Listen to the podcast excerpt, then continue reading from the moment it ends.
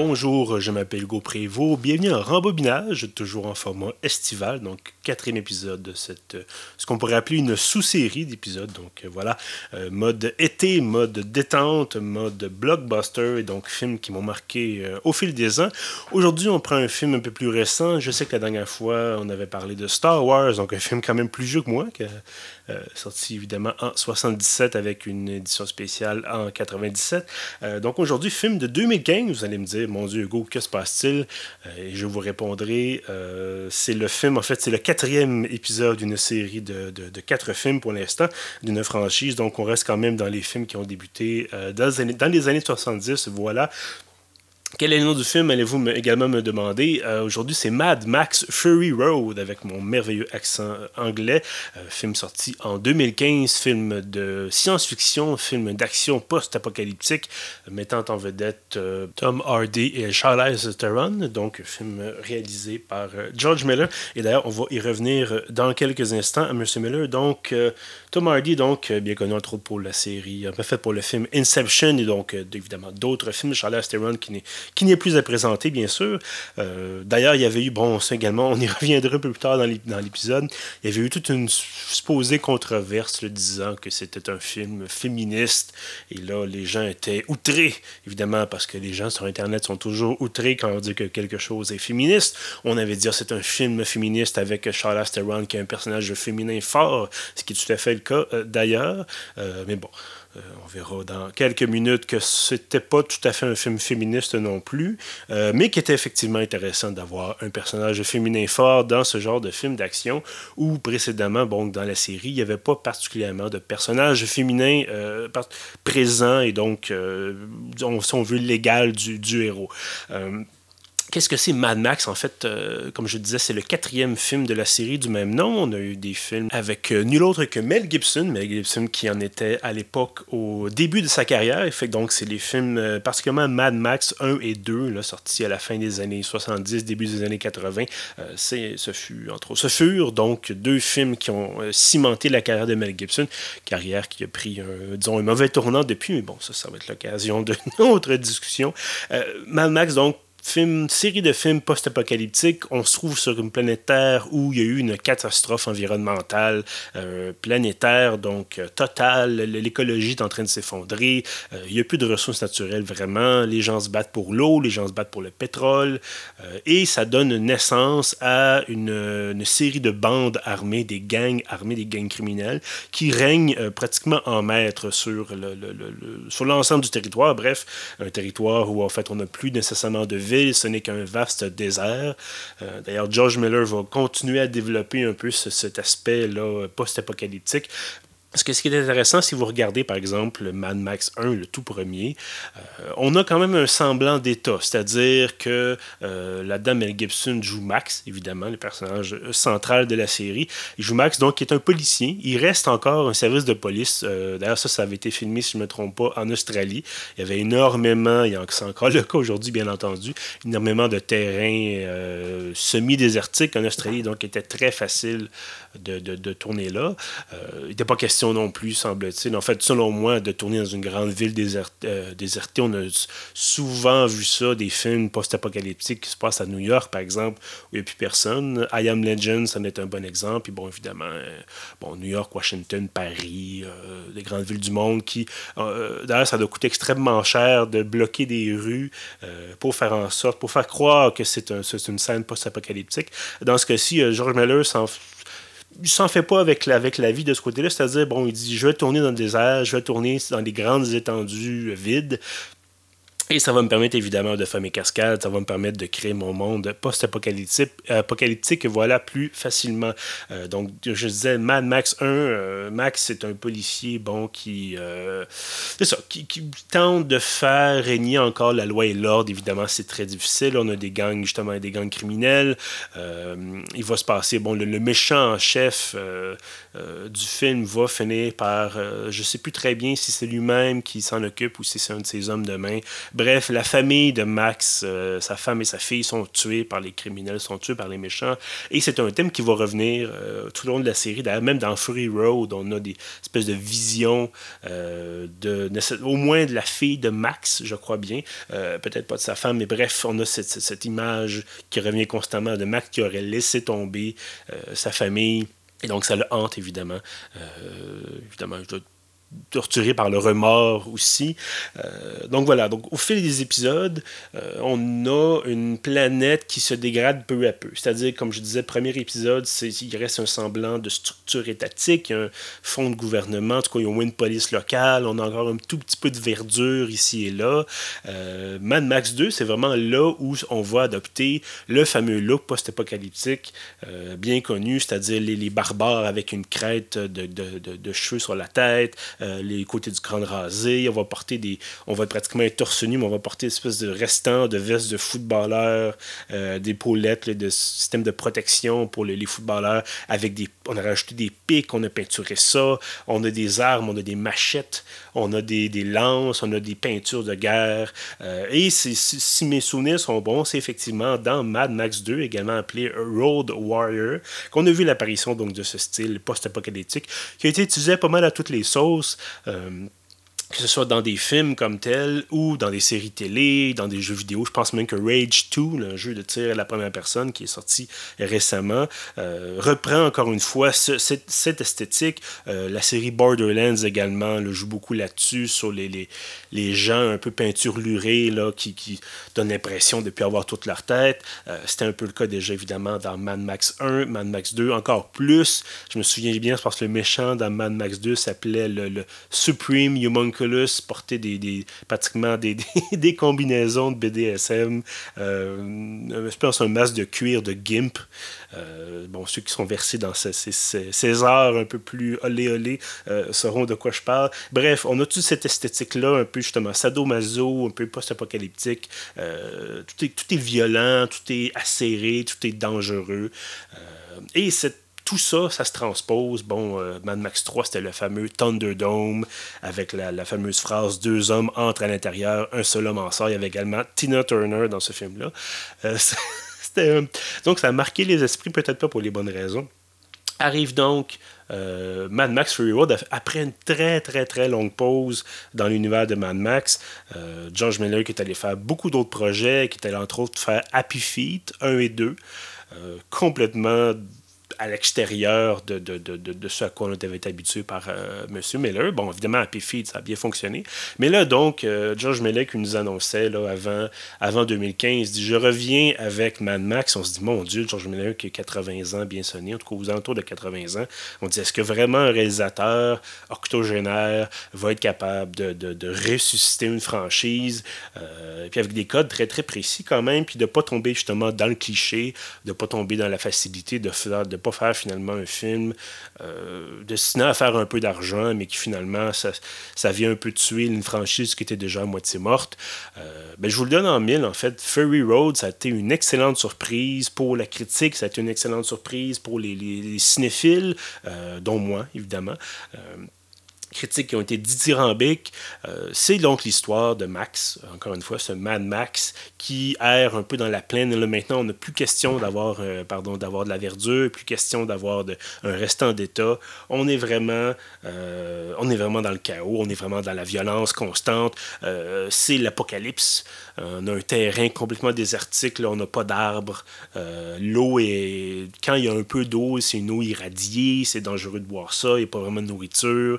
Euh, tout est rationné, tout le, monde tout le monde est extrêmement basané parce qu'il y a du soleil euh, constamment, évidemment. Peut pas se mettre à l'ombre, il n'y a plus d'arbres. Euh, et là, c'est les gens sont brûlés par le soleil. On a, bon ce qu'on a en fait, c'est ça, c'est un méchant qui est Immortem Joe. D'ailleurs, c'est un peu rigolo quand même d'avoir ça comme nom. un peu comme si on se disait, c'est l'empereur Paul.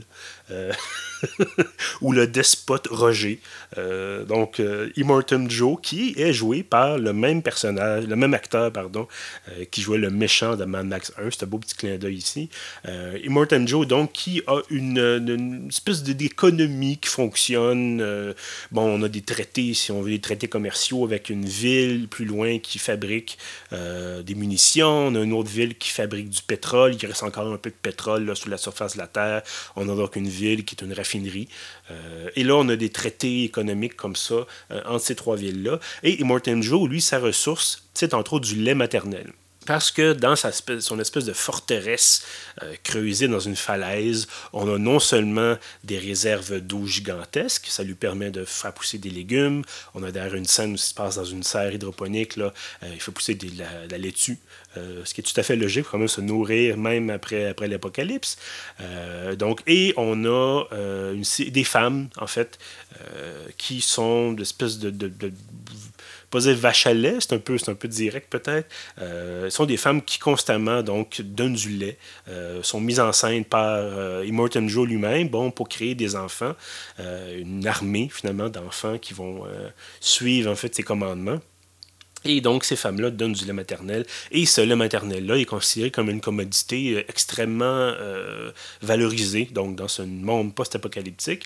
Et euh, on a notre personnage, ici joué par Charlize Theron, qui est une conductrice de camion, conductrice de camion-citerne, dont le travail, en fait, pas seulement, mais en partie, le travail consiste en partie à les livrer euh, ce lait maternel-là, aller faire l'aller-retour entre les, différentes villes pour euh, justement respecter les ententes commerciales. Donc arrive Max qui, euh, qui errait dans le désert. On n'a pas trop de raison, pas trop de, justification pourquoi est-ce que Max était dans le désert. Il, est poursuivi par les troupes de Immortan Joe, qui sont tous des enfants albinos, devenus des hommes maintenant, mais sont tous ça, des, des hommes devenus... en fait, ils sont nés albinos, sont nés souvent avec des déformations malformations pardon, sont difformes, ils ont le cancer. Et Morton Joe lui-même qui, bon, euh, et justement, c'est essaie de protéger sa lignée, essaie d'assurer sa descendance et justement son immortalité un peu par ses enfants, euh, qui lui-même a été, je pense, profondément irradié, ou en tout cas, il y a certainement euh, plusieurs maladies qu'il ronge. On a une autre scène justement où, pour euh, sortir de son repère, pour bon, des, circonstances que j'expliquerai dans quelques instants, sortir de son repère, donc, doit enfiler, doit mettre une espèce de combinaison qui sert à la fois de protection pour sa peau et d'appareils respiratoires. Donc carrément, on a un méchant, un peu à l'image de Dark Vader dans Star Wars. On a un méchant qui n'est pas capable de respirer par lui-même, on a un méchant qui est faible, euh, mais qui est aidé par des machines. Et donc Mad Max qui est capturé euh, par les troupes des Morton Joe, qui est amené dans cette forteresse-là.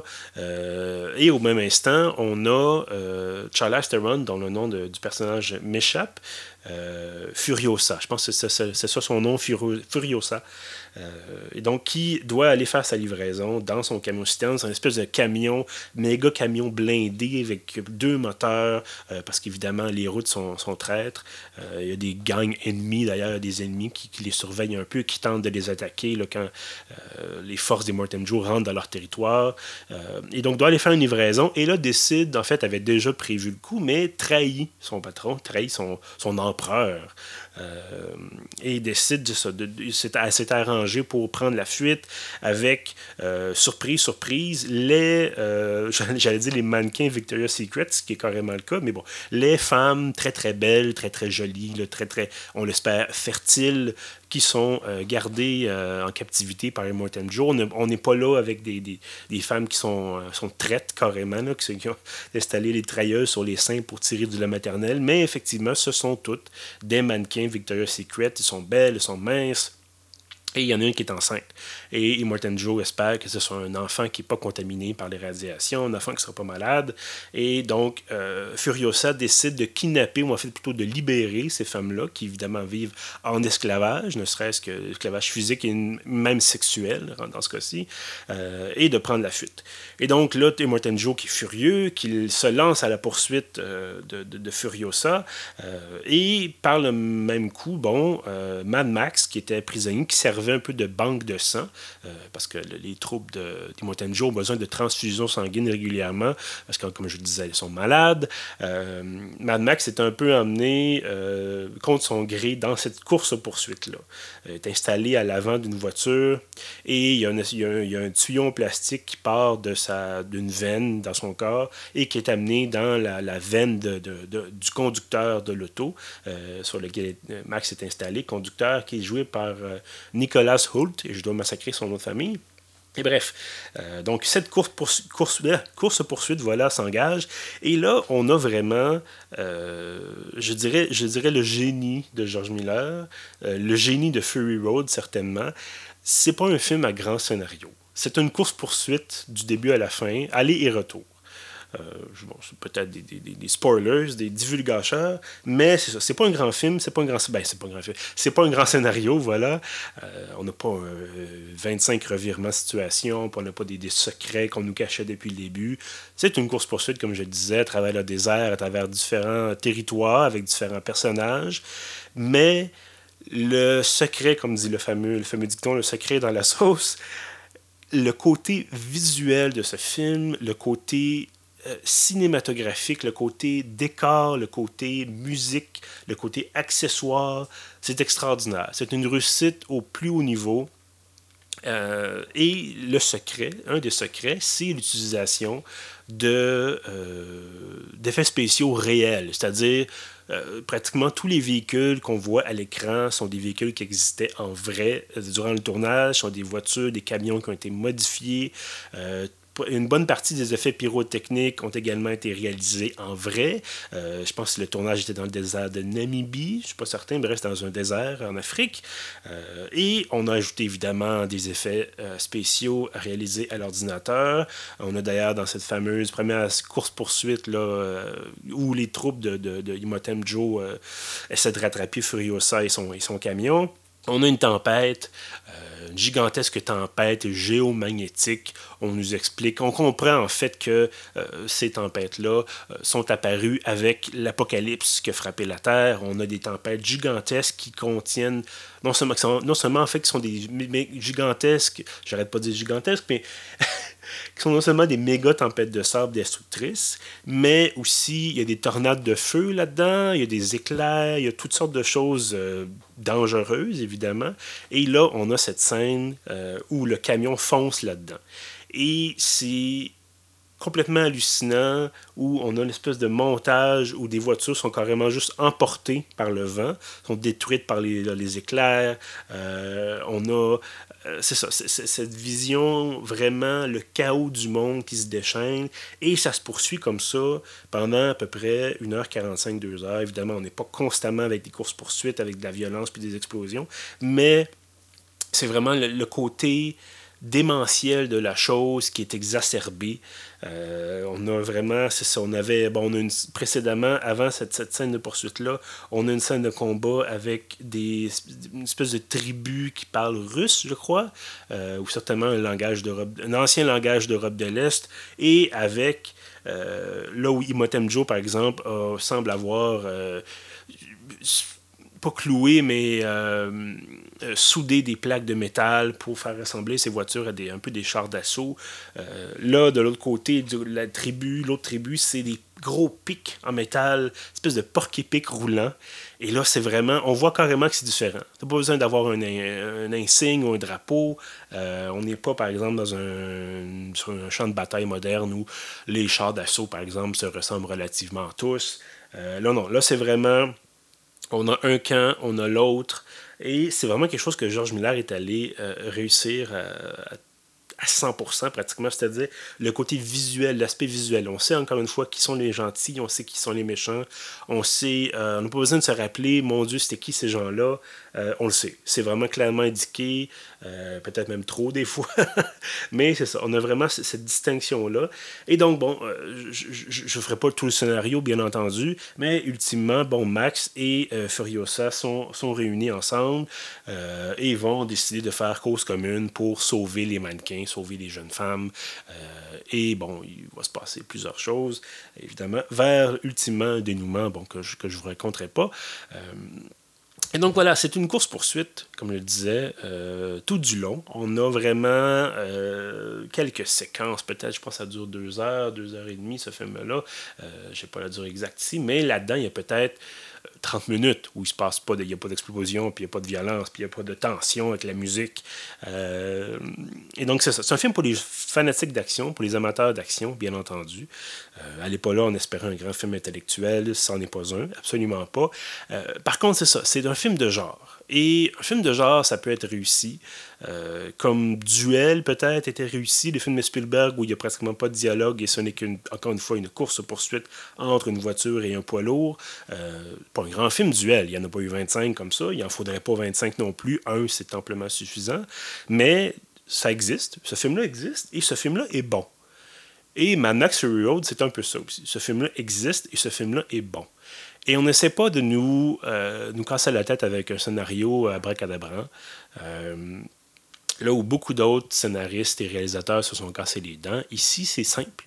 Ici, on sait, toute l'énergie, comme je disais, tous les efforts ont été concentrés sur le côté visuel, sur le côté effets spéciaux, euh, même sur le côté musical. Et ça, il faut que je vous en parle parce que on a un personnage, en fait, un véhicule, toute une flotte de véhicules, donc qui se lance à la, poursuite de, de, Furiosa quand celle-ci décide de faire faux bon à notre méchant. Et parmi les véhicules, on a euh, ce qui fait penser vraiment à une armée de, d'orques, peut-être, à ceux qui ont joué à un jeu de fantastique, par exemple Warcraft. Euh, on a vraiment une armée d'orques, une armée de combattants méchants, vilains, et ça nous prend de quoi motiver les troupes.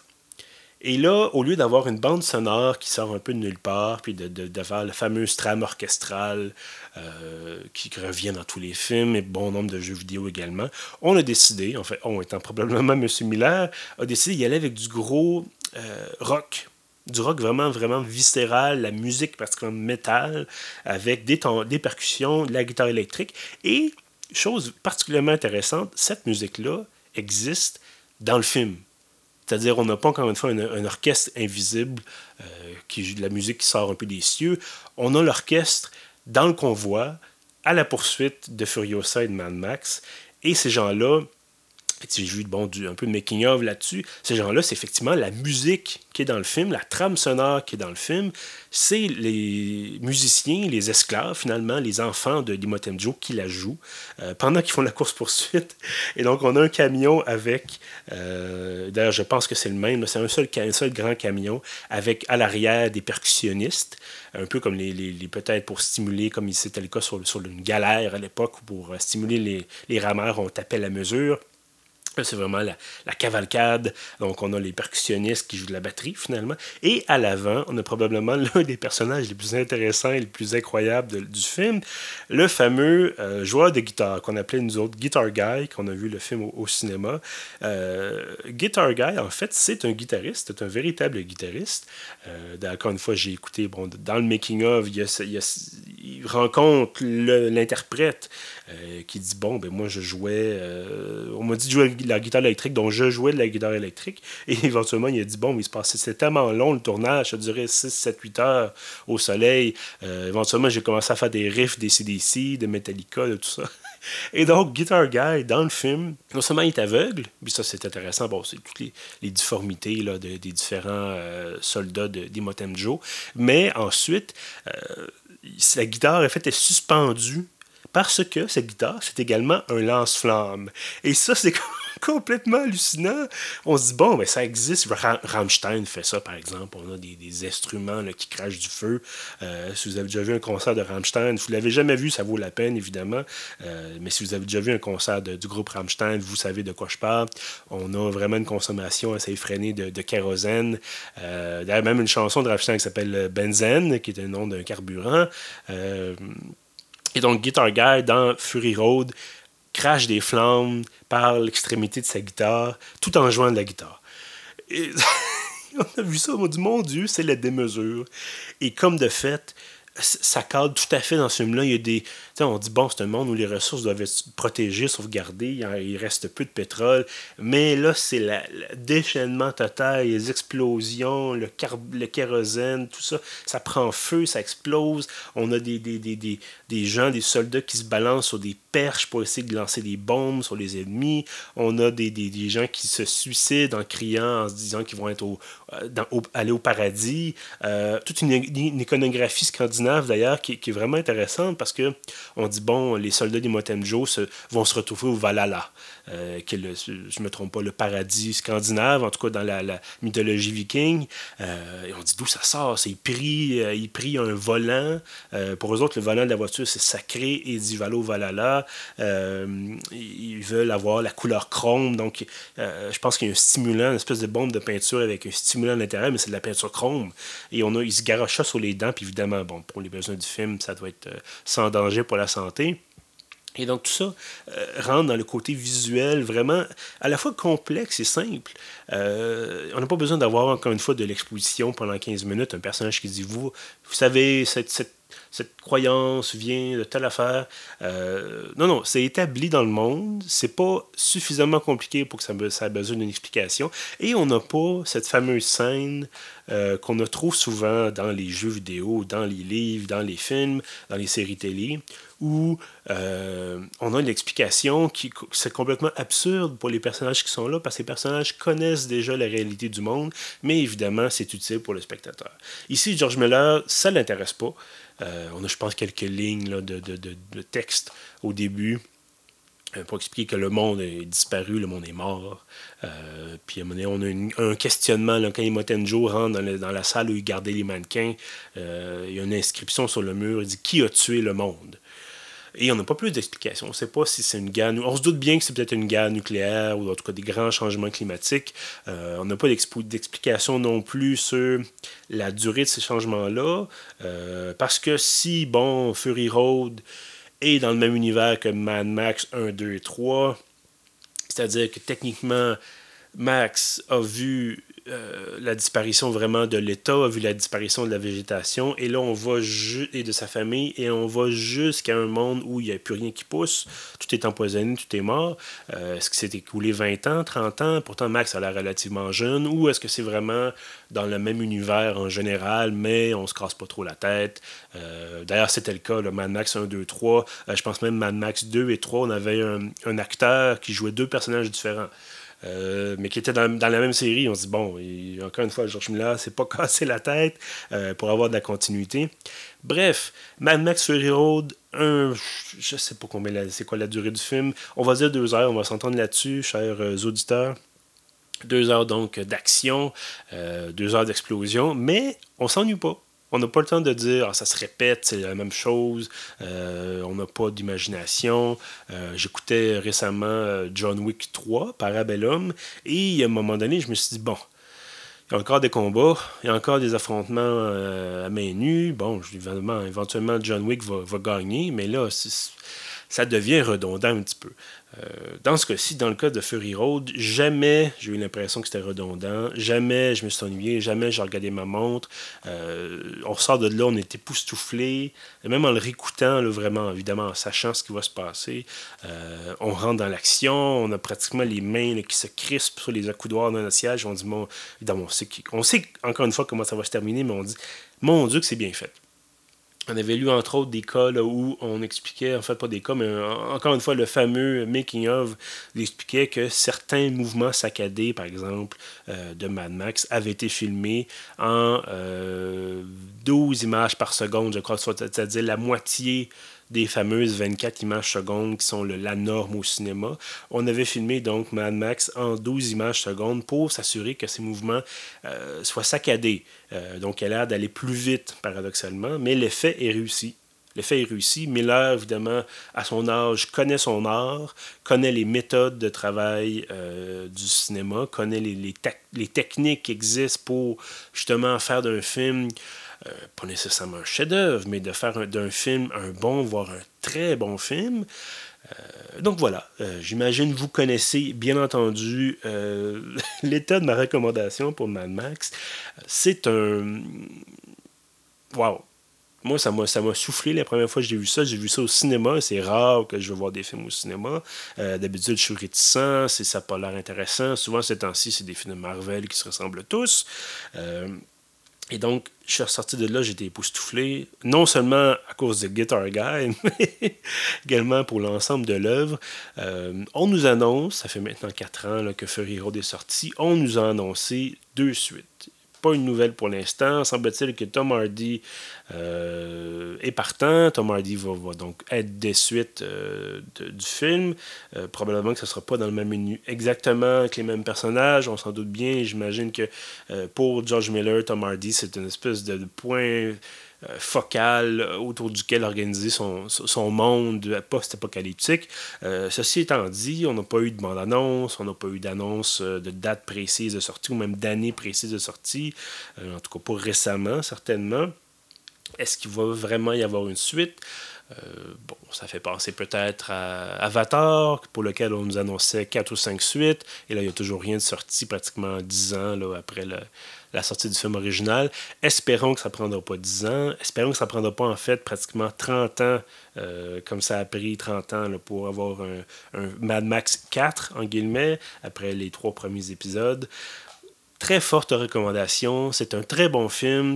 Euh, d'ailleurs, on va revenir rapidement avant que j'oublie sur la question du rôle féministe du film, féministe en fait, Charlize Theron là-dedans joue vraiment. C'est pratiquement elle qui a le rôle central. ça s'appelle Mad Max Fury Road, mais là-dedans, euh, Max est un personnage pratiquement secondaire. L'intrigue est centrée autour de, Furiosa, euh, le personnage de Charlize Theron, le, côté, bon, liberté de la femme, liberté du corps de la femme. Est-ce que ça en fait un film féministe? Si vous pensez que c'est un film féministe, pensez-le. Euh, c'est certainement pas un film qui va révolutionner la lutte féministe. C'est pas un film qui est centré autour du féminisme, de, la cause féministe de Charles Theron. C'est une cause humanitaire, c'est une cause humaine. Euh, tant mieux si c'est perçu comme un film féministe, tant mieux si c'est un film qui a donné plus d'espace à Charles Theron qu'à euh, Tom Hardy, tant mieux si c'est un film qui, dans une franchise qui était euh, relativement masculine, masculiniste peut-être, en même temps c'est péjoratif, c'est une franchise qui était sensiblement masculine, tant mieux si on donne plus de place aux personnages féminins. Effectivement, là-dedans, on a des personnages féminins forts, non seulement Furiosa, mais également, bon, euh, on a une tribu de femmes euh, célibataires qu'on rencontre un peu plus tard dans le film, euh, femmes indépendantes, femmes fortes, encore une fois femmes intelligentes, femmes qui ont des ressources. Euh, contrairement aux hommes là-dedans qui sont, bon, à part Mad Max, qui sont un peu l'esclave, tous l'esclave d'Imotem Joe. Euh, même Imotem Joe lui-même est affaibli. Bon, on voit peut-être que c'est un message pour dire que la, déchéance de la société de l'homme est à nos portes?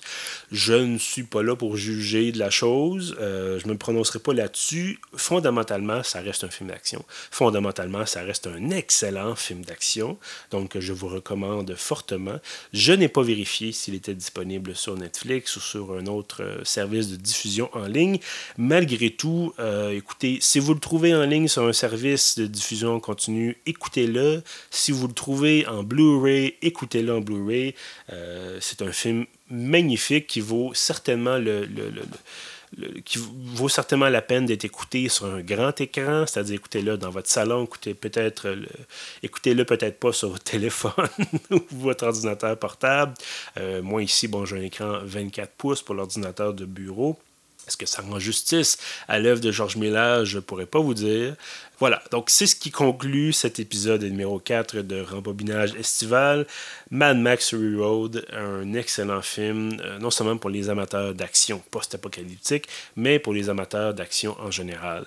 Donc, je vous remercie évidemment d'avoir été avec moi pour cet épisode. Vous pouvez trouver tous nos autres épisodes de Rembobinage estival et bien entendu euh, nos épisodes de Rembobinage version régulière sur pieuf.ca, sur SoundCloud et sur iTunes. À bientôt!